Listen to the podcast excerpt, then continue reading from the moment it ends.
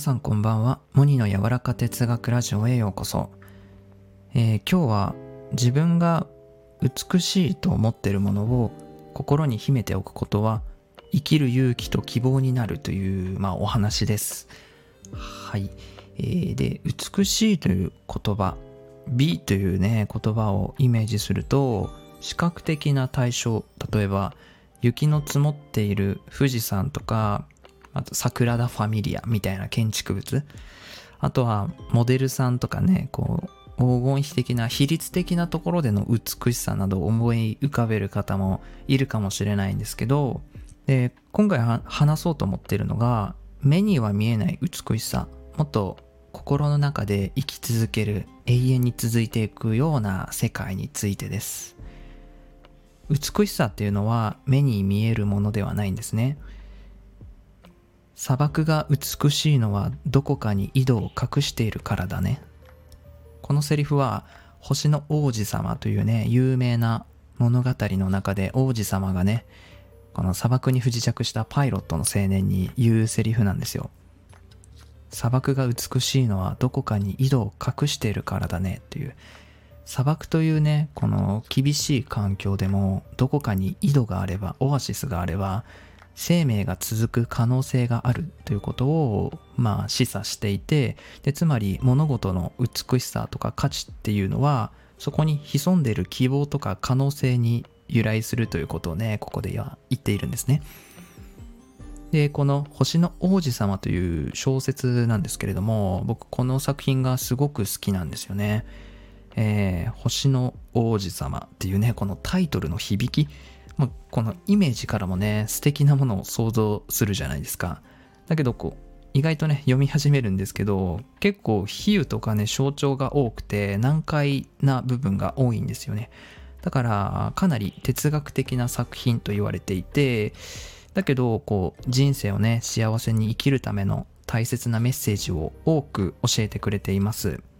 運命ってこうだよ。人間ってこうだよっていうねまあいろいろ大切なメッセージのある作品なんですけれども僕が一番受け取っているメッセージは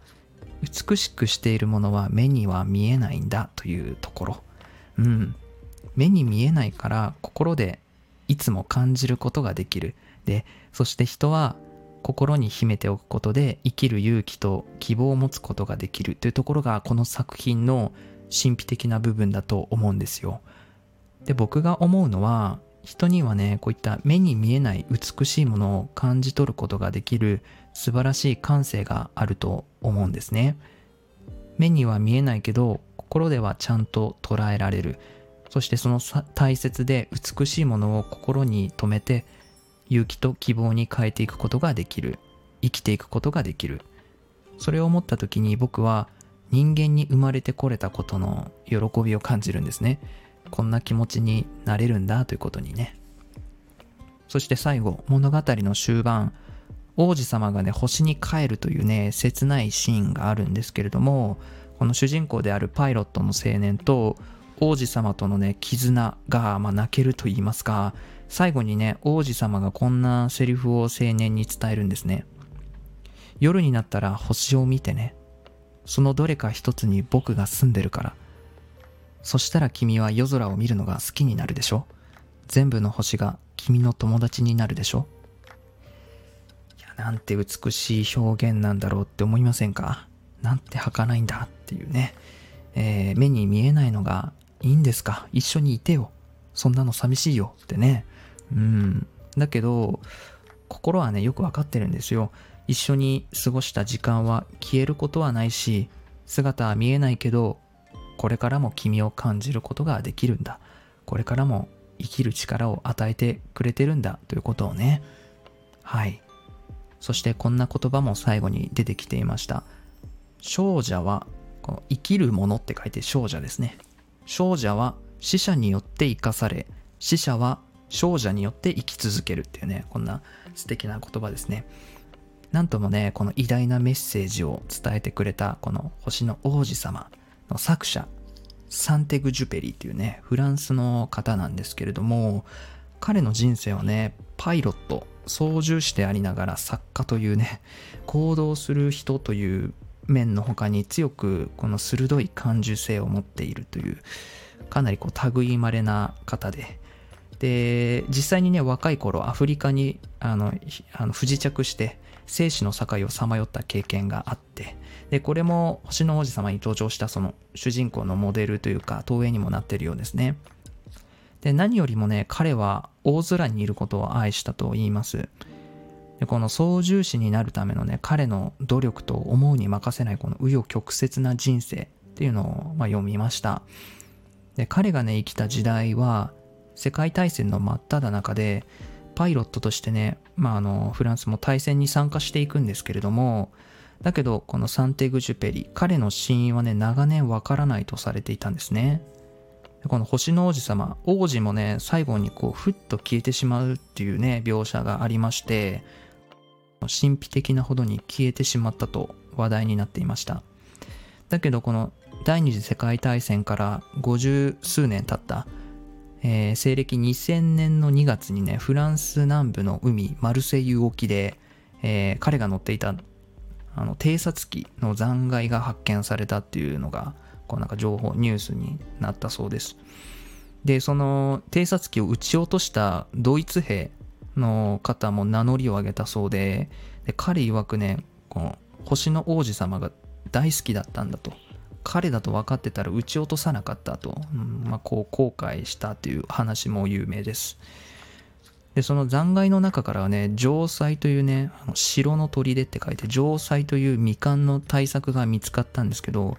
だから完成された作品としては、星の王子様が最後になったというわけで、読者であるね、私たちへの遺書のようだと言われています。で、この星の王子様ね、聖書の次によく読まれているっていうね、世界で2番目に読まれてるっていう世紀の大ベストセラーになっています。で実はね、あのー、宮崎駿のジブリ作品にも影響を与えていると言われています。天空の城ラピュタですね。あの作品のエンディング、君を乗せての歌詞にそれが入ってるんですよ。あの地平線輝くのは、どこかに君を隠しているから。たくさんの日が懐かしいのは、あのどれか一つに君がいるから、地球は回る君を隠してといった感じでね、他の作品にも影響を与えているサンテグ・ジュペリの星の王子様でした。はい、ということで、今回は美しいものは目には見えないというお話でした。その大切な光は内に秘めておくことで生きる希望となって明日を生きる勇気になってくれる。で、私たちはそれを心で見て感じ取ることができる素晴らしい感性があって、そんな神秘的な世界に生きている、生まれてきているというのが偉大で、この喜ばしい事実だということが、まあ、言いたかったのです。なので私は星空を見るとね、この星の王子様のどれか一つに僕が住んでるよ、夜空を見るのが好きになるでしょうっていうね、この言葉を思い出して、その美しさとえー、それを感じられる喜びをね、今日も思い起こしているのです。あなたにもね、素晴らしい感性があって、で、そこで見えた美しい世界っていうのは誰にも奪われることはないですし、ずっとあなたの中で生き続ける。そしてそこにはいつでもつながることができるということを覚えていてください。お聴きいただきありがとうございました。それでは皆さん、いい夜を。